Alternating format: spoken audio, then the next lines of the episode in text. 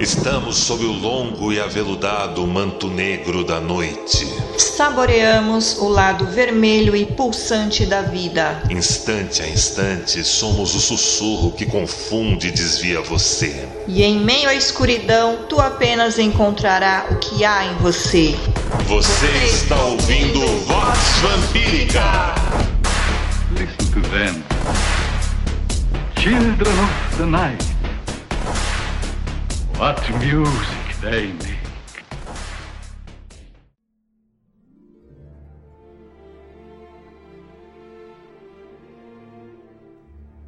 Filhos e filhas do selvagem jardim. Eu sei, eu sei, esse podcast tinha que ter subido no dia 28 de agosto. Mas infelizmente não foi possível fazermos o upload. Entretanto, obrigado pela generosidade e pela espera. Vamos ao tema de hoje. Uma verdade muito simples, natural e necessária que todo estrigóis sabe, quase por instinto, é a seguinte: inexiste solução para a desigualdade. O mundo em si já carrega uma falha estrutural e tom de obra e de mistério inacabado. Recursos e fontes sempre podem se esgotar e é preciso ter preparo para mitigar e reduzir tais ocorrências de baixa. Assim, diante da desigualdade ou do absurdo, só resta ter força, sinônimo de habilidade, para cuidar de si e dos que ama, dentro do seu alcance, possibilidades e sabedoria, com um aparato para não se desesperar e enxergar o seu próprio norte. Estar vivo já é a recompensa, pontuava Johannes Burels, na Suécia, dos 1600. Tudo isso tem um certo quê com a obra de Albert Camus e sua noção de revolta e do absurdo pelo absurdo, que discutiremos em algum momento nesse podcast. O mundo contém uma falha estrutural.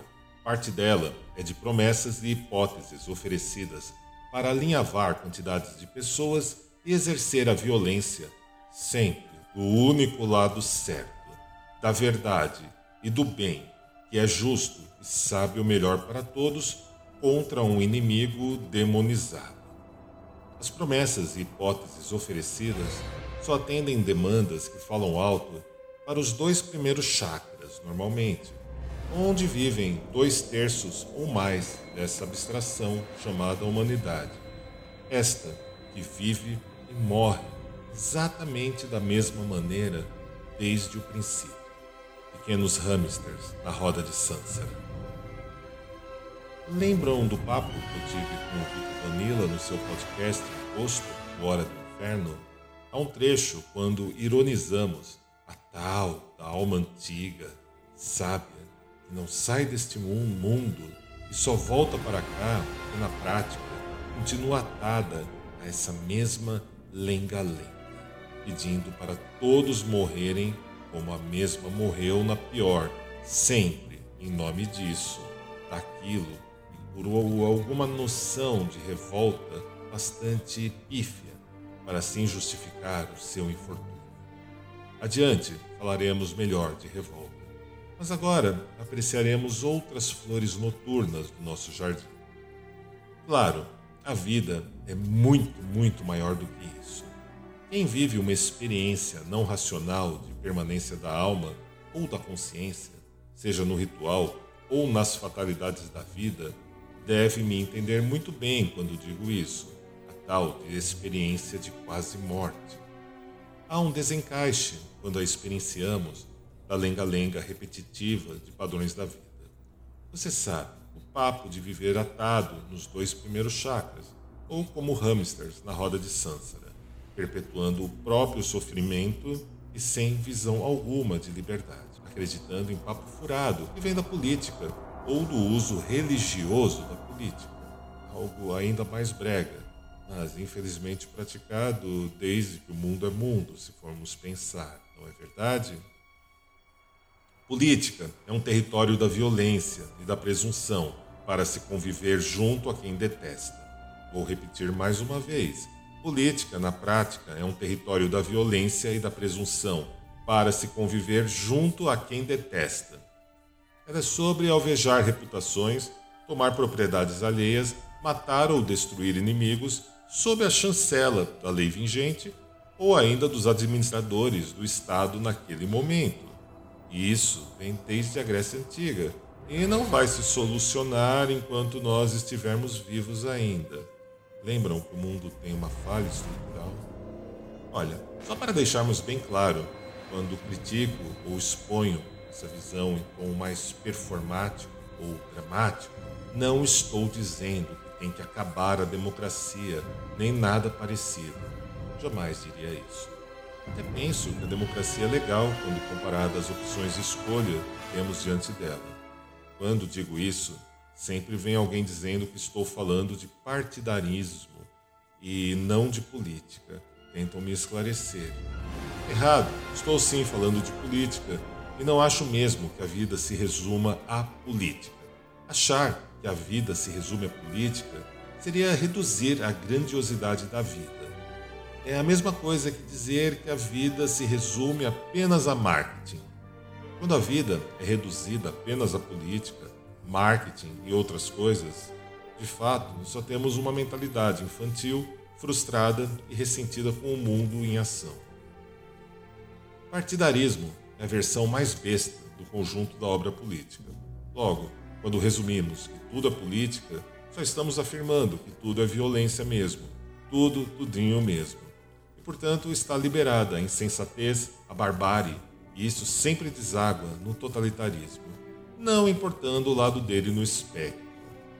E eu sempre fico muito curioso como perfis de pessoas narcisistas repletas de não me toques e de fazer outros pisarem em ovos com seu tom burocrático e sua posição totalitarista, não importa o lado do espectro, se atraem e se ligam a toda essa questão de tudo é político.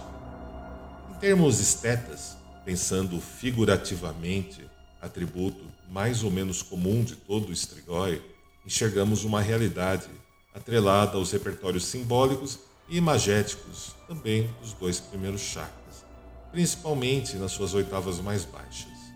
O argumento que impera ali, para quem se interessa por esses temas, é algo como você tem que, você deve, e é em nome disso, daquilo e daquele outro. Vamos desenhar isso um pouco melhor. A resposta dos estrigóis a tudo isso é a seguinte: estar vivo já é a recompensa. E ainda, Estarmos aqui já é o esplendor. Isso nos posiciona e situa em galhos mais elevados ou mais profundos da grande árvore. Enxergarmos como alguém morto para o mundo de aparência vendido e posicionado como realidade última pela política e o marketing, por exemplo. Estamos vacinados para o apelo sentimentalista de que percamos nossa vida pelas determinações políticas ou do marketing não compramos, não vendemos o produto que mudaremos o mundo ou o faremos ir para onde ele deveria sempre ter ido se não fossem aqueles malditos. No trecho dos malditos, você pode inserir o nome do seu inimigo fidalgal favorito para se ressentir, se frustrar, maldizer e atacar continuamente, porque ele parece viver muito melhor do que você. E se você não está bem, a culpa é sempre dele, jamais sua. Pode ser a direita, a esquerda, a cultura dominante. Estregóis, vou lhes dizer, arrumam suas camas, estudam, trabalham, comemoram pequenas conquistas e cuidam dos seus. Nada é maior ou melhor do que isso.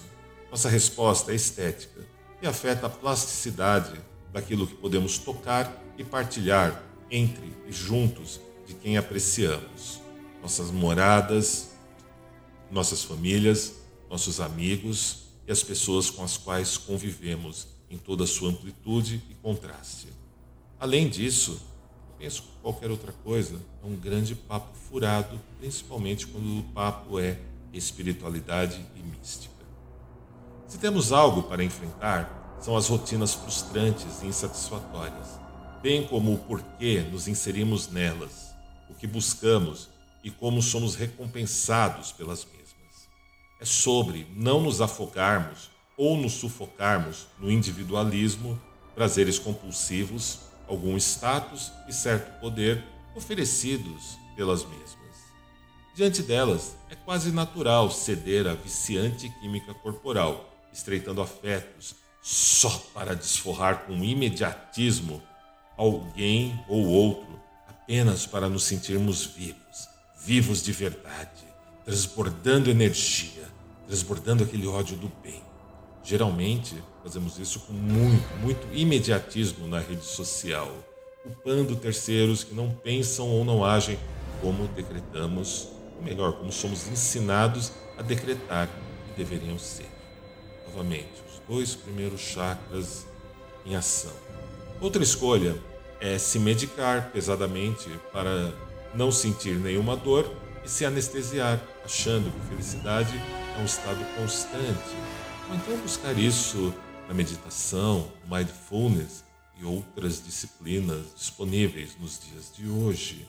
Tudo é apenas felicidade, constante e restrita e o tempo todo. Não há mentira mais suja. E já falamos demais nisso nas edições anteriores da Vox Vampírica Podcast. Meu ponto é que diante de tudo isso, a vida física é resumida a uma grande disputa entre sedentarismo, má alimentação, privação de sono e de lazer. A vida mental se fecha na obsessão ou na compulsão pautada pela competitividade e manutenção ou ampliação de ganhos pessoais e recursos, restando a uma atrofiada dimensão espiritual nenhuma paz de espírito ou qualquer expressão, eu diria, qualquer espaço, né? qualquer espaço para uma expressão de amor pleno e universal. E olha, falar de amor aqui é coisa séria, muito séria. Para Crowley, era o amor que corria sob a vontade. Para Agostinho de Hipona, era o ama e faz o que quiseres, que partia do princípio que amor e amar era espreitar, provar, conhecer, saber e viver junto do amado ou da amada. Só depois então se fazia o que queria dentro desses parâmetros e se vivia o amor em sua versão mais ampla e mais poderosa. Ausente o amor em nossas vidas, resta apenas o egoísmo, a competitividade, o medo, a ansiedade e a falta de generosidade e alguma gentileza.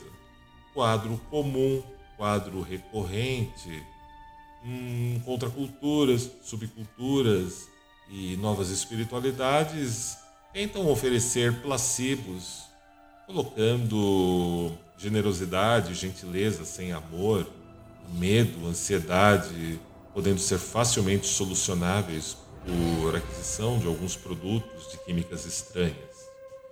O que para muitos idiotas é um chamado para não cuidarem mais da própria vida, deixarem suas tarefas e contribuições para os pais responsáveis ou os cônjuges, para eles irem lutar para salvarem a humanidade de tudo isso.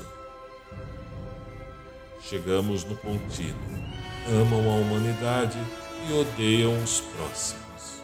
Sintoma recorrente dos nossos tempos. Eu diria que é uma ausência bastante pronunciada e bastante notável. Espiritualidade requer silêncio, conseguir ficar consigo. Tarefa não muito fácil para muitos de vocês. Conquistar investiduras e aparatos para aguentar o chamado Vale de Lágrimas do Inconsciente, até ser visitado, quem sabe, não acontecer por uma experiência não racional de uma presença interior que vai além da morte. Pode acontecer para alguns, pode não acontecer. Você não pode esperar por ela, contar com ela ou tampouco ansiar pela mesma. Pode vir no ritual ou talvez nos incidentes da vida, aqueles, aquelas fatalidades não precisam serem buscadas ou provocadas. Os barulhentos e ruidosos não aguentam comprovadamente o sentimento de estarem sós e que seu narcisismo, tom burocrático e viés totalitarista são apenas esconderijos para fugirem desse silêncio. Sou cético, sou ateu, sou inteligente, sou o protagonista da minha vida. Só existe o que eu decreto que existe. só existe se eu deixar existir. Acho infantil e divertido como se apropriam de símbolos e signos do ocultismo, do paganismo, da feitiçaria, da demonologia e do vampirismo, alegando que tudo isso apenas expressa sua revolta, mas que nada disso existe de verdade, mas estão usando aquilo para chocarem seus inimigos fidalgais.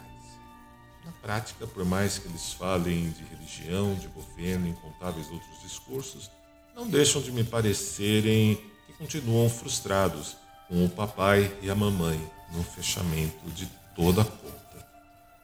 Pudera, eles não aguentam sequer encararem que o mundo e a vida não se resumem apenas ao que acontece exclusivamente no tempo e no espaço, e que a natureza não está nem aí para eles.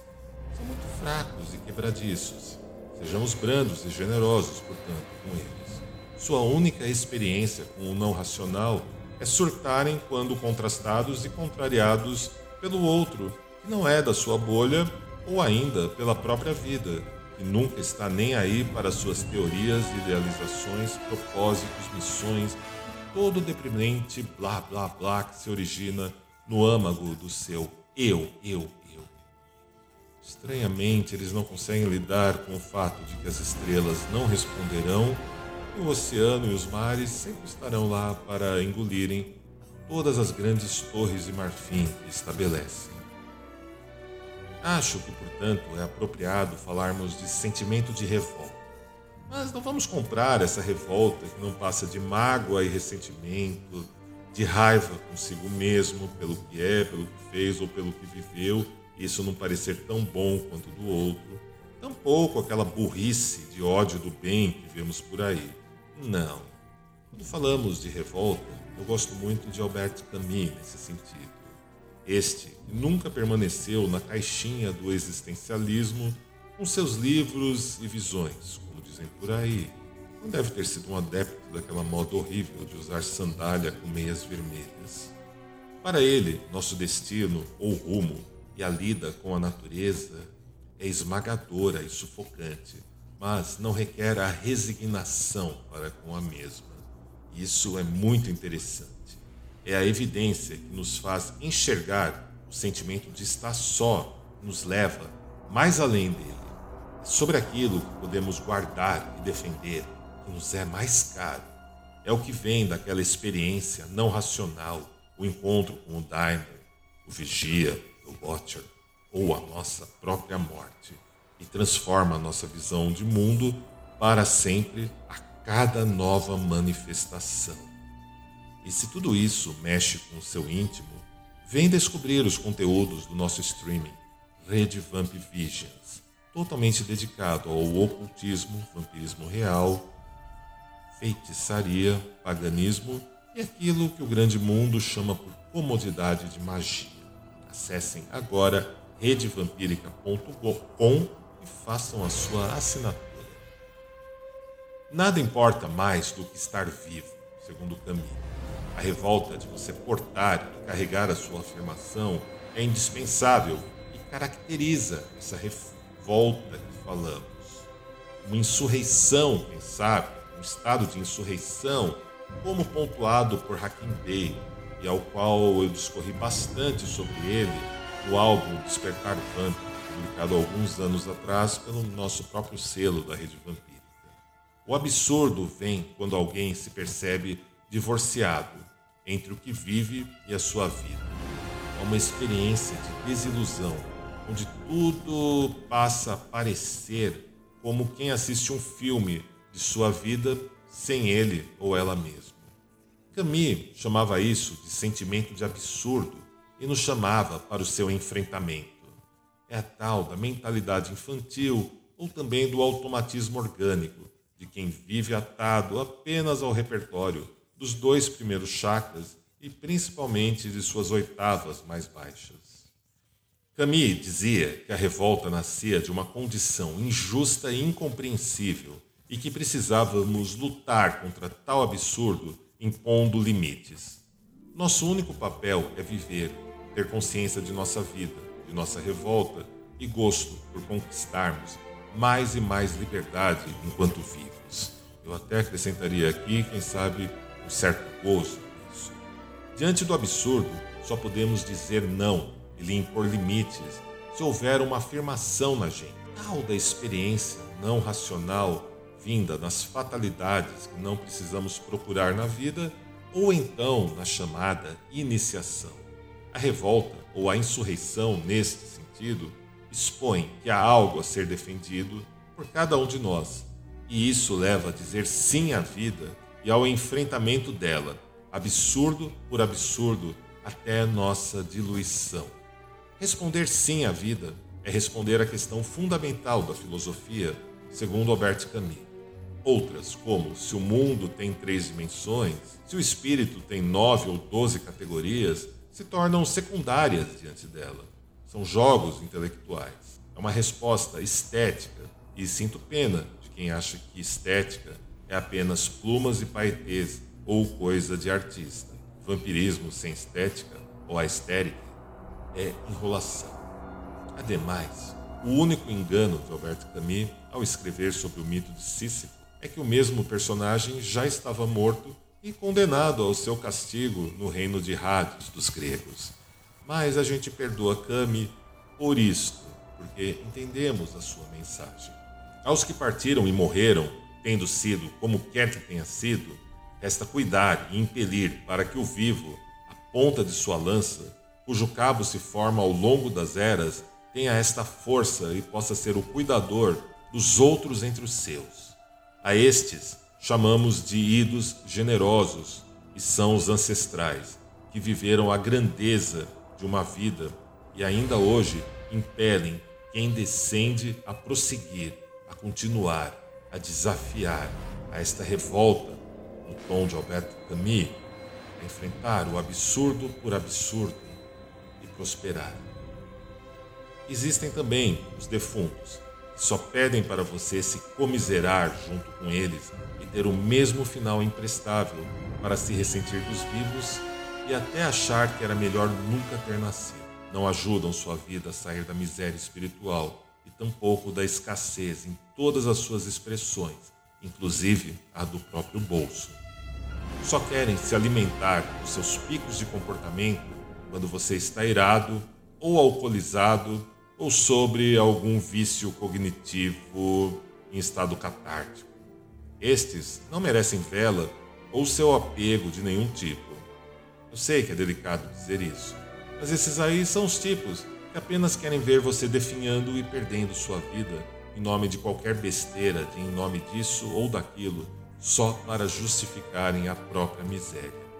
Vivos e mortos nessa toada, formam o inferno daqueles que gritam continuamente eu, eu, eu, eu por toda a eternidade. E não, isso não é revolta, tampouco insurreição. Eu diria que beira o automatismo e uma mentalidade infantil mesmo.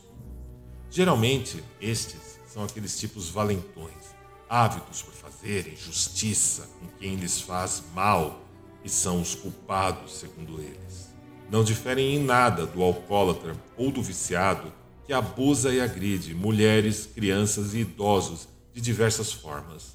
Só a propaganda política canoniza essa gente, porque os mesmos agridem seus desafetos políticos também, servindo de mão de obra útil. Mas varrem para debaixo do tapete todo o mal que estes causam aos próximos, aos parentes, aos amores e àqueles que se importam.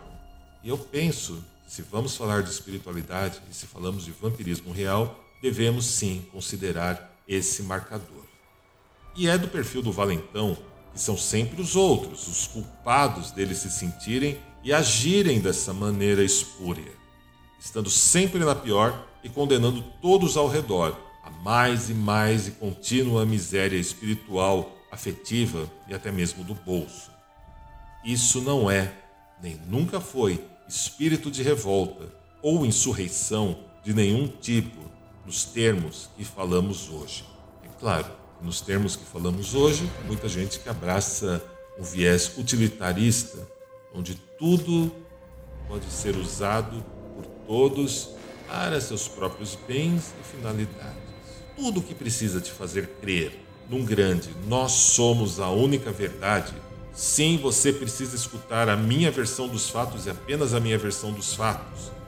O justo, o bom e o certo se chama alucinação e devaneio, estreitamento afetivo e cognitivo. Você é usado por exatamente aquilo ou aqueles que jura se opor quando entra nessa, seja entre mortos, seja entre vivos. Esses extremos entram na conta dos vícios químicos corporais e estados afetivos estreitados. Ira e vontade de culpar e desforrar com imediatismo sempre nos outros. Claro, isso intensifica seu fluxo energético. Pode fazer-se sentir poderoso. Quem não se sente poderoso estando do único lado verdadeiro, bom e justo que sabe o melhor para todos, até para quem não quer ter nada a ver com aquilo? Não é verdade? faz você transbordar excessos e nutrientes para quem se alimenta apenas disso no astral. Você passa a servir como um pasto, como um banquete, como uma bateria. E é uma certeza que nem vivo e nem, nem morto, ninguém nunca quer perder aquilo que lhe nutre. Considere isso. Na prática, viver dessa maneira é ficar nas oitavas mais baixas dos dois chakras básicos, e um hamster na roda de Sansa, e preso numa mentalidade infantil e autômata, com um rumo muito, muito miserável à frente. Enquanto vivos, sugiro, portanto, você desenvolver sua própria noção e seus recursos, digamos, energéticos.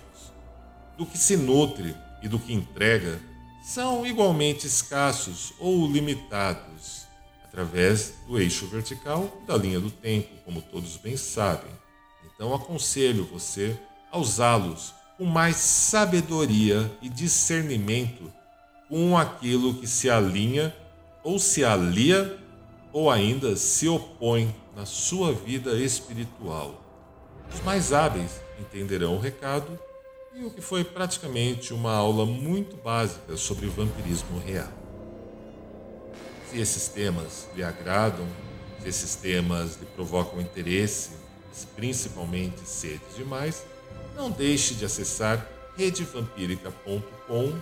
Visite a comunidade vampírica do Brasil, América do Sul, América Central, Latinoamérica e Portugal em nossos eventos. Aprecie nossos livros, criações. Se você busca um ponto para começar estudos e apreciações mais interessantes, eu sugiro que assine Rede Vamp Visions, lá na redevampírica.com. E agora entrego cada um de vocês a ela, a senhora da coroa de papoulas, que recebe cada um tendo feito o que quer que tenha feito, tendo vindo de onde quer que tenham vindo, em seu abraço marmório e deletério Veremos-nos sob o longo e aveludado manto negro da noite.